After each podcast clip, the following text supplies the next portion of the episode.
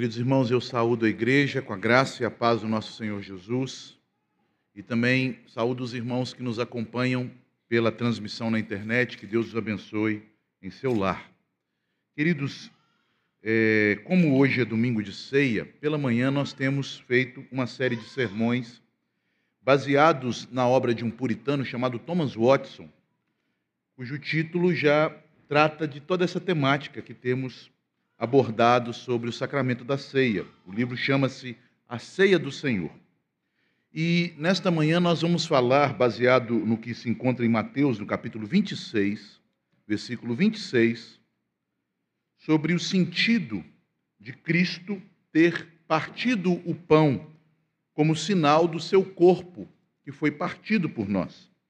Leiamos então o Evangelho escrito pelo apóstolo Mateus, capítulo 26, quando o Senhor se reúne com os discípulos para celebrar a última Páscoa, no sentido do Antigo Testamento, e a primeira ceia, ou a primeira Páscoa do Novo Testamento.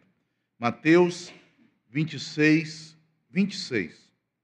Enquanto comiam, tomou Jesus um pão e, abençoando-o, o partiu e o deu aos discípulos, dizendo: Tomai, comei, isto é o meu corpo. Oremos. Senhor Deus, Pai bendito, nós estamos diante da mesa do Senhor, que simboliza o corpo e o sangue do teu filho, que foi dado por nós. Não apenas o sangue, que é a sua vida, mas também o seu corpo, que representa a sua encarnação sua vinda ao mundo para viver de maneira perfeita, a fim de se entregar como um Cordeiro Santo que tira o nosso pecado, que nos reconcilia contigo. Sabemos, ó Deus, que estes simples elementos são apenas símbolos e que, destituídos da fé e da operação do Espírito Santo, não teremos a graça e a capacidade de vermos estas realidades espirituais.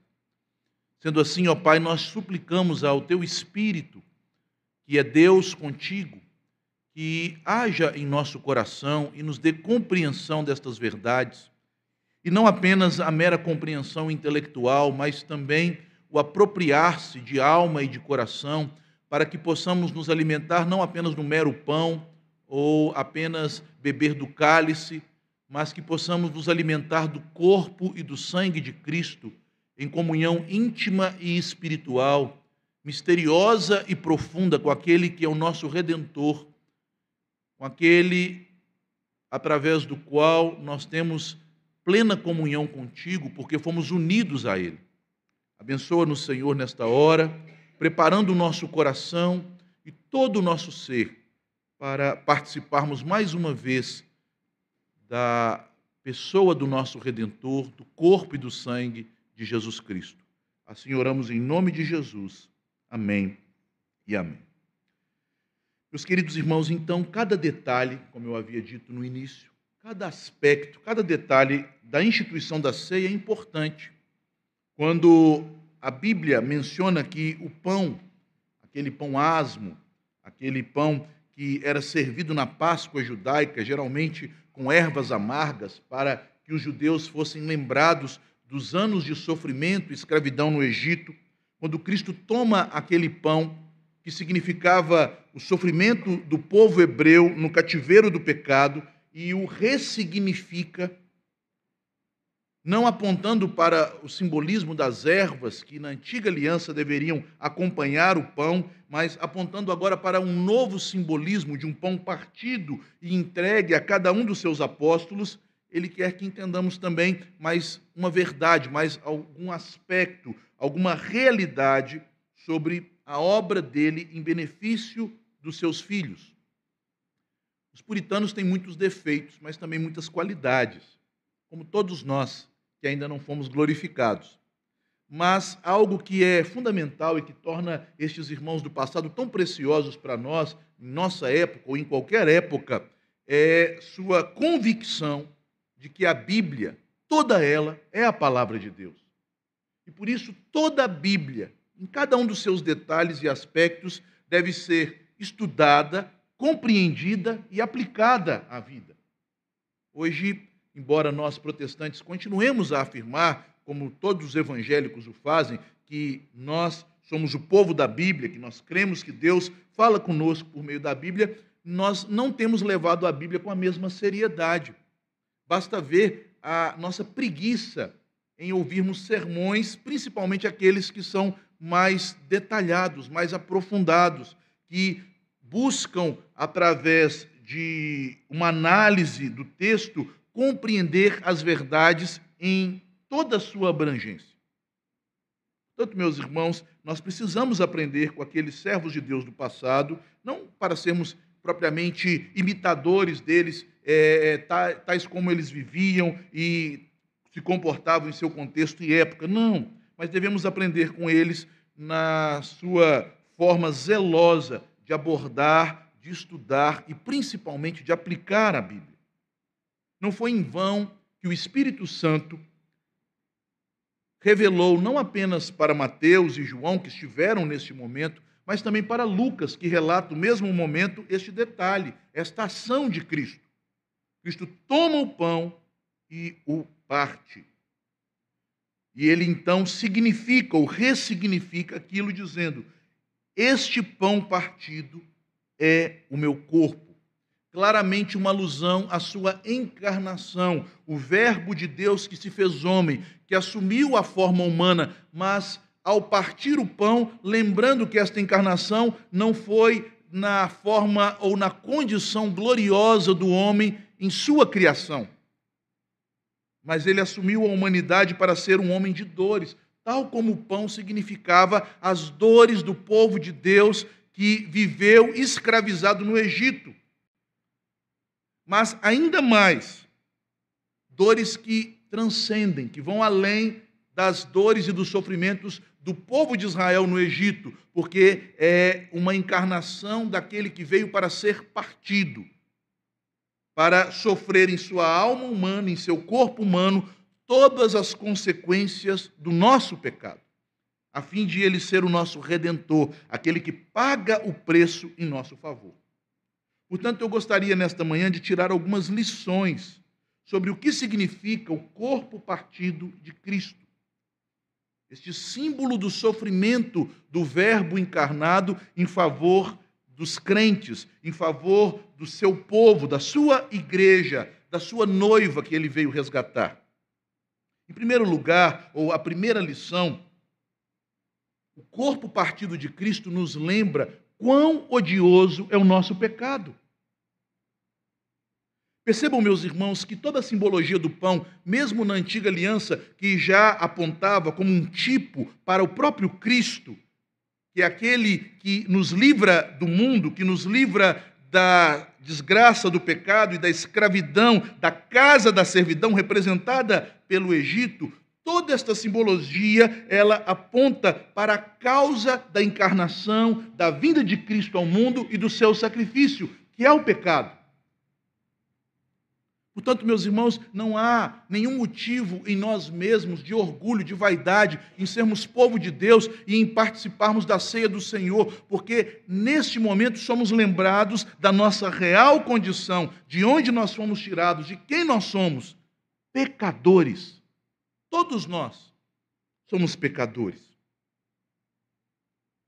Quando nós compreendemos que o pecado, conforme a Bíblia revela, a transgressão da lei de Deus, o errar o alvo, que é a glória de Deus, e cumprir a sua vontade como servos dele, em comunhão amorosa e harmonia. E quando também visualizamos todas as consequências do pecado, não apenas aquelas que são relatadas nas Escrituras, mas aquelas que nós vivemos em nossa própria carne, em nossa própria existência, nós já temos motivos sobejos para odiarmos o pecado.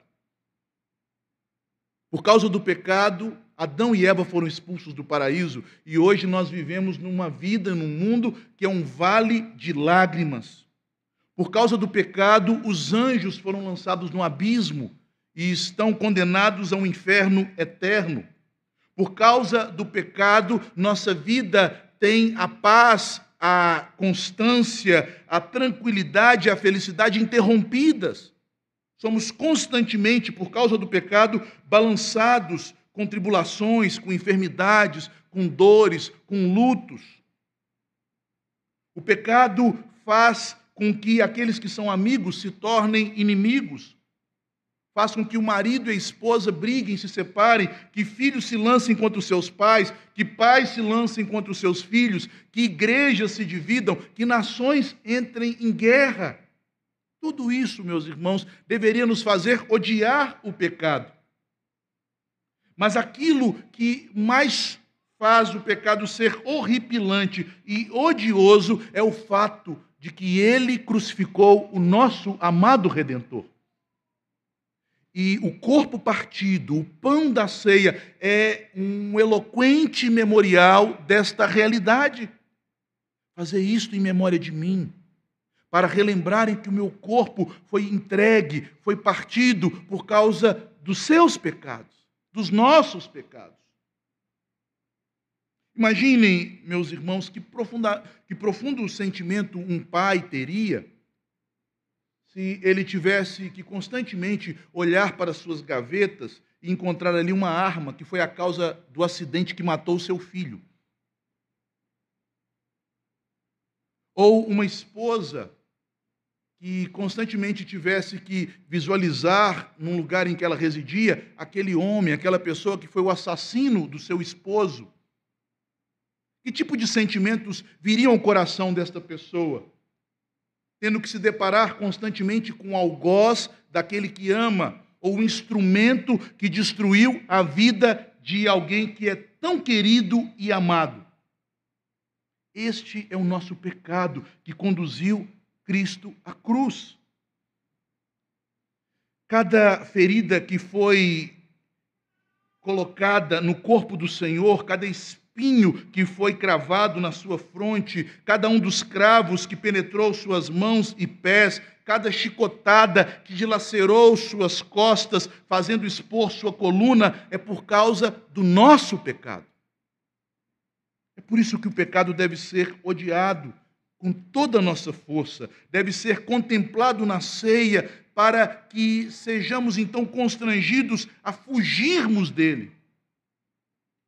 É interessante que há princípios na lei que são aplicados ao homem do campo e à lida com seus animais. Por exemplo, a Bíblia diz na lei que não é lícito amordaçar a boca de um boi que trabalha em um moinho, que debulha o grão porque seria uma covardia deixar o animal debulhando o grão enquanto ele fica com fome, já que aqueles restos que caem, ele poderia se alimentar enquanto ele arrasta aquela grande madeira que é presa ao moinho.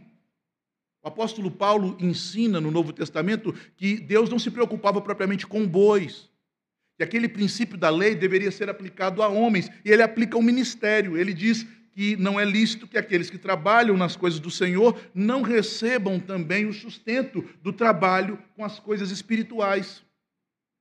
Portanto, o apóstolo Paulo nos ensina uma forma de interpretação destes princípios bíblicos.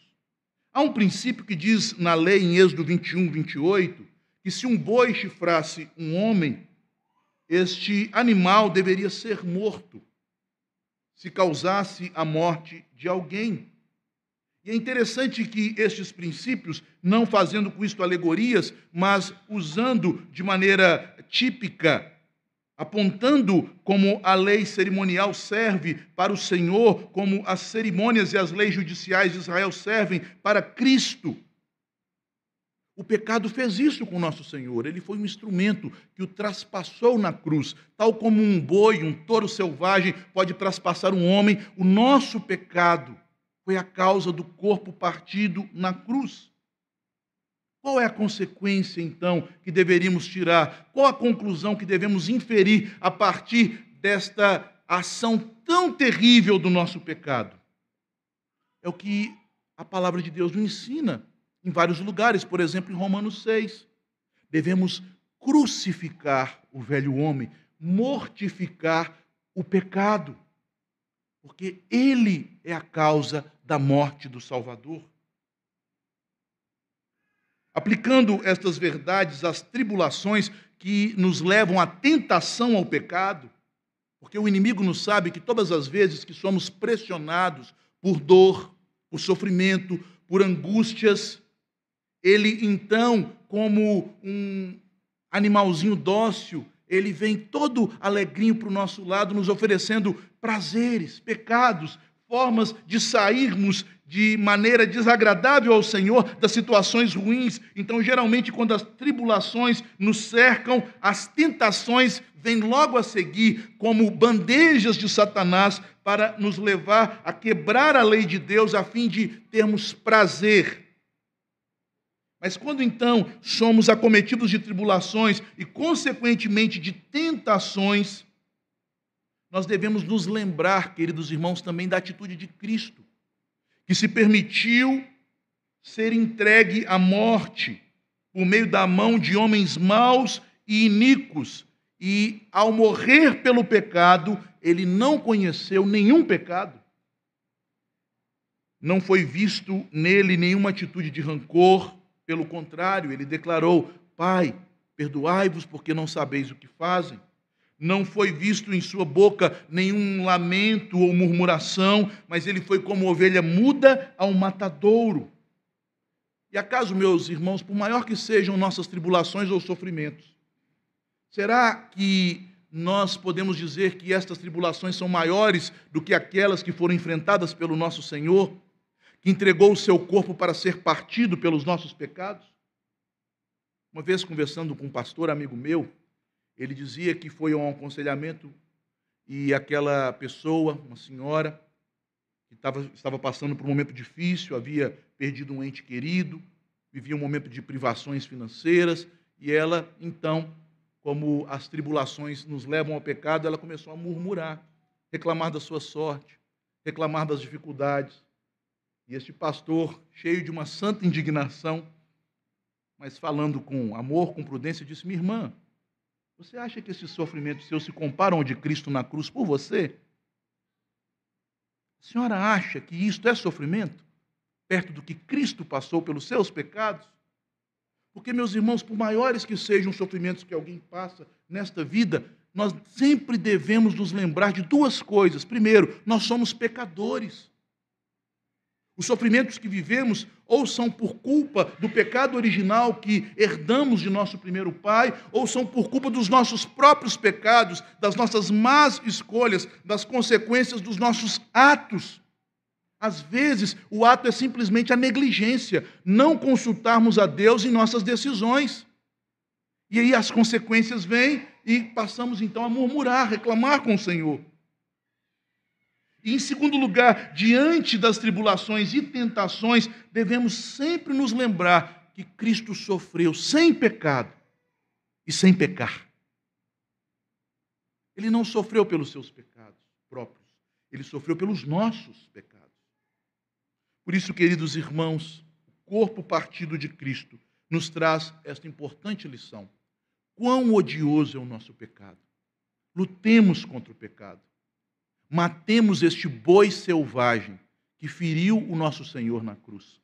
Não permitamos que este pecado que tanto sofrimento trouxe ao nosso Senhor, fazendo até mesmo suar sangue, enquanto sofria agonias de morte no Getsemane, este pecado que o fez ser humilhado, desprezado, que dilacerou o seu corpo, que fez com que o seu corpo, já morto na cruz, fosse penetrado com uma lança, não permitamos, meus irmãos, que este pecado traga mais ofensa e ignomínia sobre aquele que tanto nos amou. E esta é a segunda lição. Ao observarmos o pão partido, que aponta para o corpo que foi dado por nós, que foi entregue e partido por nós, nós devemos nos lembrar quão imenso é o amor de Cristo por nós. Quão imenso é este amor. Que precioso corpo foi esse corpo partido por nós. Meus irmãos, nós devemos parar e pensar no significado disso, não apenas tomarmos a ceia para cumprirmos um ritual, para cumprirmos uma liturgia. Não, lembrem-se, fazem isto em memória de mim, em memória da minha cruz, do meu corpo encarnado, que veio como homem de dores, como diz o profeta Isaías, que sabe o que é sofrer e que sofreu por você que não julgou como usurpação a sua glória, antes a si mesmo se esvaziou e se humilhou até a morte e morte de cruz por você. Certo teólogo da antiguidade, Inácio, ele exclamou em um dos seus sermões: Cristo, meu amor, tu fostes crucificado por mim. Este deve ser o afeto que move o nosso coração à ceia. Como você se sentiria se o amor de sua vida fosse morto diante dos seus olhos? É isto que nós contemplamos na ceia. O apóstolo Paulo, escrevendo aos Gálatas, no capítulo 3, versículo 1, diz: Ó oh, insensatos Gálatas, quem vos fascinou, quem vos atraiu, quem vos enfeitiçou para se esquecerem das verdades sobre Cristo, já que ele foi exposto diante dos vossos olhos. A pregação e os sacramentos expõem aos olhos do nosso espírito Cristo crucificado por nós. Embora nós não devamos imaginar como Cristo era, o seu rosto, suas feições, para não cairmos em idolatria, nós devemos, meus irmãos, compreender, imaginar, encher o nosso coração de afetos, sabendo que na cruz ele morria por nós, o seu povo, aqueles que creem nele, aqueles que foram escolhidos pelo Pai antes dos tempos eternos. Queridos, o Cristo partido, ele é suficiente para quebrar o coração mais duro. É tão marcante esta verdade que a Bíblia nos diz que quando Cristo entregava o seu corpo por nós para ser moído, como diz o profeta Isaías, pelos nossos pecados, para ser partido por nós na cruz, quando ele expirou, está em Mateus 27, 51, houve um grande terremoto e até as rochas se partiram, se fenderam. Não apenas o véu se rasgou no templo de alto a baixo, mas todo o alicerce do templo se partiu. Há aqui uma clara alusão ao sentimento que deve encher o nosso coração, que deve nos constranger diante do corpo partido que está aqui exposto diante dos nossos olhos pelo símbolo do sacramento. Os irmãos devem se lembrar do exemplo de Saul, um homem que se deixou levar pelo seu pecado, pelo seu egoísmo, pelo desejo de poder, e passou então a perseguir o ungido do Senhor, Davi. E naquelas perseguições, por duas ocasiões, Deus coloca Saul nas mãos de Davi, em uma caverna, em um acampamento. Davi tem a oportunidade de fazer justiça com as próprias mãos, se vingar de Saul que perseguia ele e a sua família. Mas nas duas vezes ele se reteve. E ele então amorosamente corrige e exorta Saul Obviamente que mantendo uma distância de segurança. Do alto da rocha ele grita: Saul, meu pai, por que você me persegue, Saul? Eu não quero o seu mal. Veja, eu estou aqui com uma parte das suas vestes. Eu poderia tê-lo matado na caverna. Veja, eu estou aqui com a sua lança e com a sua bilha de água. Eu poderia tê-lo matado no arraial. Nas duas oportunidades, a palavra de Deus nos conta que Saul foi movido de profundo remorso, que Saul pediu perdão a Davi, que Saul reconheceu a sua malignidade. Ele se quebrantou. Meus irmãos, diante de nós está alguém que é muito maior do que Davi. Diante de nós há uma misericórdia pela nossa vida que excede em muito a misericórdia que Davi demonstrou para com Saul, porque aquele que é o nosso Senhor e Criador, que poderia nos lançar num abismo por causa dos nossos pecados, com toda justiça, ele não apenas poupou a nossa vida, ele a resgatou e nos deu novamente esta vida. Devemos então olhar para o corpo partido de Cristo, simbolizado no pão da ceia, e nos lembrar do imenso amor do Senhor por nós. E uma terceira e última lição. O Senhor Jesus, em João no capítulo 6, versículo 55, que já lemos nesta liturgia, ele disse que este pão é sua carne, e sua carne é verdadeira comida. Ele chega então a dizer que aquele que não se alimentar dele, que não comer da sua carne, que não beber do seu sangue, não tem parte com ele.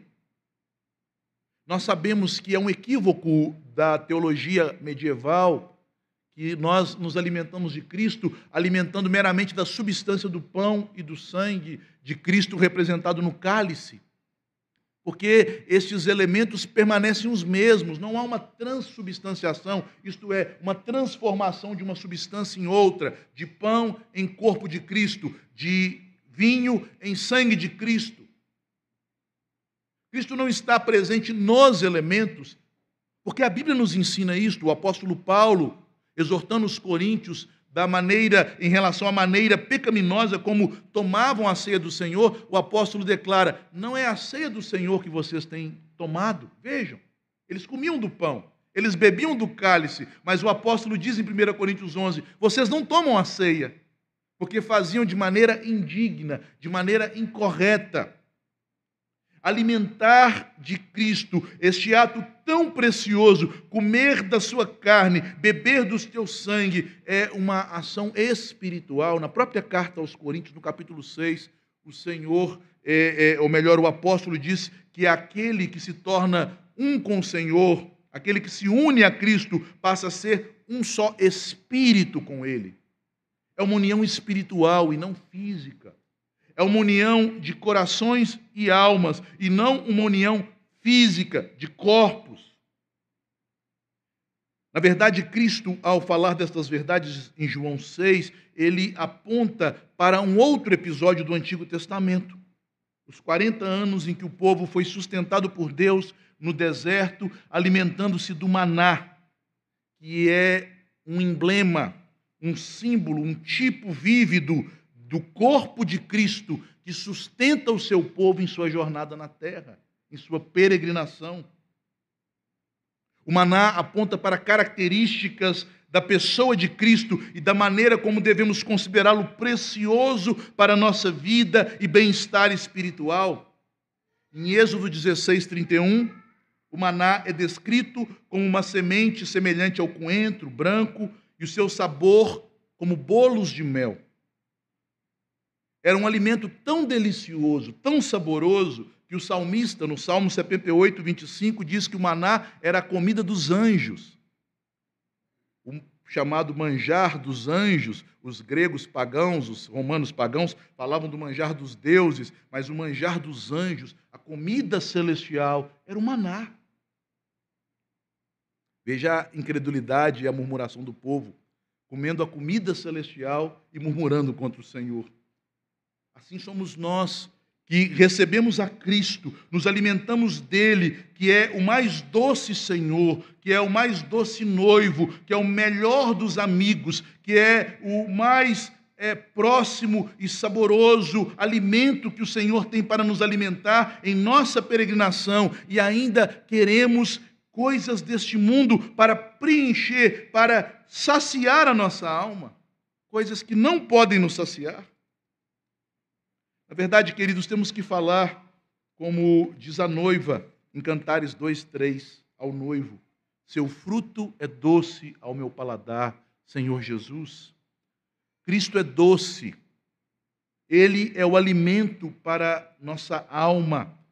Ele é aquele que transforma as águas amargas de Mara em águas doces. Ele é o nosso maná. Mas ele é superior ao maná por dois motivos. Em primeiro lugar, porque o maná era uma comida física que alimentava o corpo.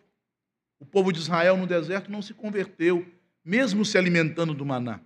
Em 1 Coríntios, no capítulo 10, o apóstolo Paulo declara que aquele povo, por 40 anos, participou de Cristo, porque foram batizados na nuvem sob a autoridade de Moisés, porque beberam da rocha que era Cristo, porque se alimentaram de Cristo representado pelo maná, e mesmo assim Todos eles, ou a maioria deles, pecou no deserto e foi rejeitado.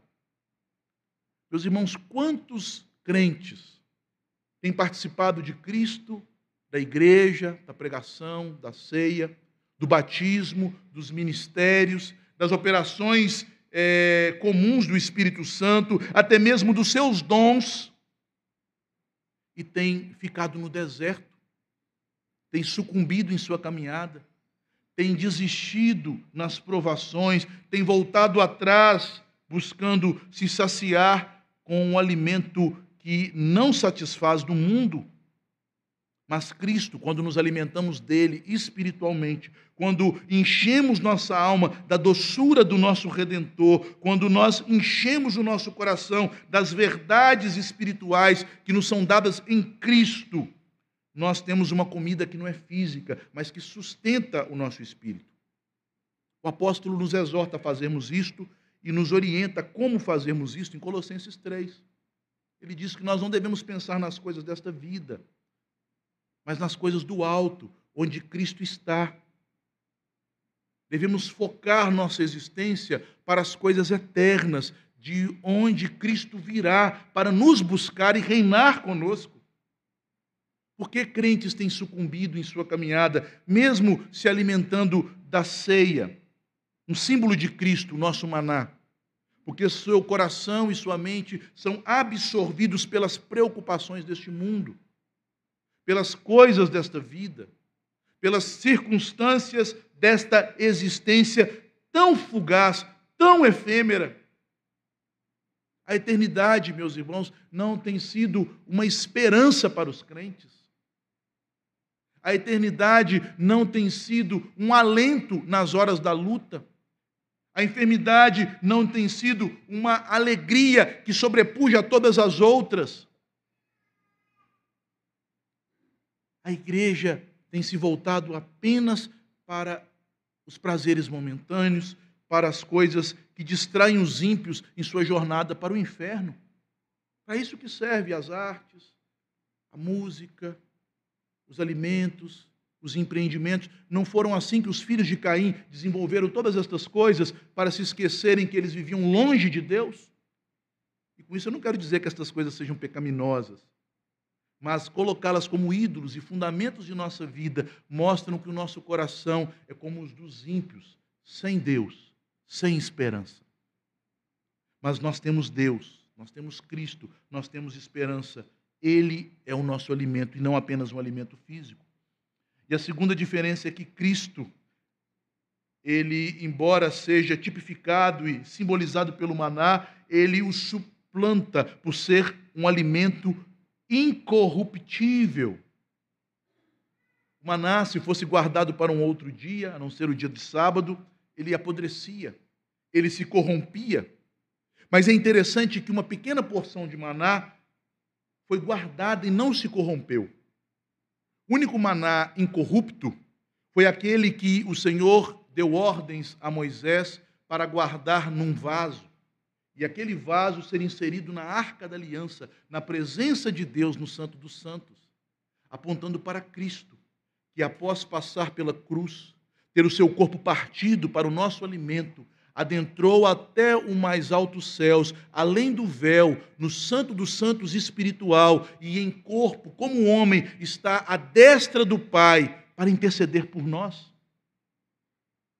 O maná que era o alimento diário do povo, ele alimentava o corpo e, se guardado, se deteriorava, fenecia, mas o maná guardado na arca da aliança permaneceu como testemunho perpétuo para o povo de Israel da provisão de Deus em favor daqueles que são dele, assim como Cristo, ao entrar como o Cristo, o homem ressurreto, entrou na presença de Deus para ser o nosso mediador, como está em 1 Timóteo, no capítulo 2, no versículo 5. Portanto, há um só Deus e um só mediador entre Deus e os homens, Cristo Jesus, homem. Eternamente ele se fez homem, porque ele pode compadecer de nossas fraquezas, porque ele sabe o que é sofrer. E como homem, ele entrou na glória para que sejamos entronizados juntamente com ele nos lugares celestiais, pois ele está ali diante do Pai constantemente para interceder por nós, para nos dar todas as bênçãos da graça que nos foram prometidas. Alimentar-se de Cristo, portanto, meus irmãos, é ter o nosso coração cheio da alegria da salvação e ter toda sorte de bênçãos nas regiões celestiais nele, no nosso redentor, para prosseguirmos na jornada sem desfalecer. Finalizando esta breve meditação sobre o corpo partido de Cristo, queridos irmãos, eu quero aplicá-la. Primeira aplicação, lembrando do primeiro ponto deste sermão. Participar da ceia e viver no pecado é uma inconsistência. É demonstrar que não é a ceia do Senhor que recebemos. Porque a eficácia da obra de Cristo na cruz é nos perdoar dos pecados e nos purificar de toda injustiça. Participar com fé e união espiritual com Cristo é receber de Cristo poder para mortificar o pecado, a fim de que, embora o pecado habite em nós, ele não mais reina sobre nós. Por isso, meus irmãos, ao participarmos da ceia, coloquemos diante do Senhor nossos pecados, peçamos perdão, mesmo que você não sinta nada. Se você confessou o seu pecado, ele já te perdoou, porque é isso que a Bíblia diz. Se confessarmos os nossos pecados, ele é fiel e justo para nos perdoar os pecados. E mesmo que você não sinta nada, se com fé você confessa os seus pecados e pede ao Senhor a ajuda do seu Espírito Santo, ele também é fiel para nos purificar, para nos santificar, para nos fazer viver em novidade de vida. A segunda aplicação, retomando o segundo ponto. Meus irmãos, a lei aponta para o pecado, mas a lei também nos conduz a Cristo e a fonte de toda graça. O principal afeto que devemos sentir em nosso coração é o amor grandioso extraordinário, o amor incomparável e imenso de Cristo por nós. Ele não morreu por causa da lei, porque ele não era obrigado a morrer por causa da lei. Como juiz, a obrigação que ele tem é de nos julgar por causa da lei. Mas ele morreu porque ele nos ama. É o amor que motivou a Cristo a permanecer na cruz e ter seu corpo partido por nós. Não foi a lei que o cravou ali. Foi o amor. A lei cravaria cada um de nós lá. Mas o amor fez com que ele se cravasse ali, em nosso lugar. Lembre-se do amor de Cristo. Não permita que Satanás encha o seu coração de legalismo, fazendo com que você veja em Deus apenas um ser que é um perscrutador da sua vida, que te observa a cada momento para ver os seus tropeços e te julgar. Lembre-se de que Deus é o Pai do nosso Senhor Jesus Cristo, de que Deus é o Filho amado do Pai, de que Deus é o Espírito Santo que derrama o amor do Pai e do Filho em nossos corações. Olhe para a ceia e tenha convicção de que o Senhor te ama de tal maneira, com amor eterno, que o atraiu à pessoa de Cristo. E você nunca mais poderá se desvencilhar dos braços daquele que te amou, enquanto permanecer unido a Ele pela fé. E por fim, meus irmãos, alimentemo-nos de Cristo com fé. A santificação é uma obra de Deus em nós e não uma obra que nós fazemos para Deus. Nós não temos condições de nos santificar, porque bem nenhum há em nós pecadores, a não ser o bem que nos foi outorgado pela graça, a nova natureza que foi plantada em nós pelo Espírito, o novo coração que foi colocado no lugar do nosso coração empedernido pela obra do Espírito Santo, é Deus que nos conduz em santificação. É por isso que ele nos chama de tempos em tempos de rememorarmos esta verdade, de nos alimentarmos do corpo e do bendito sangue do seu filho, para nos lembrarmos: sem mim nada podeis fazer. É em Cristo que nós somos santificados.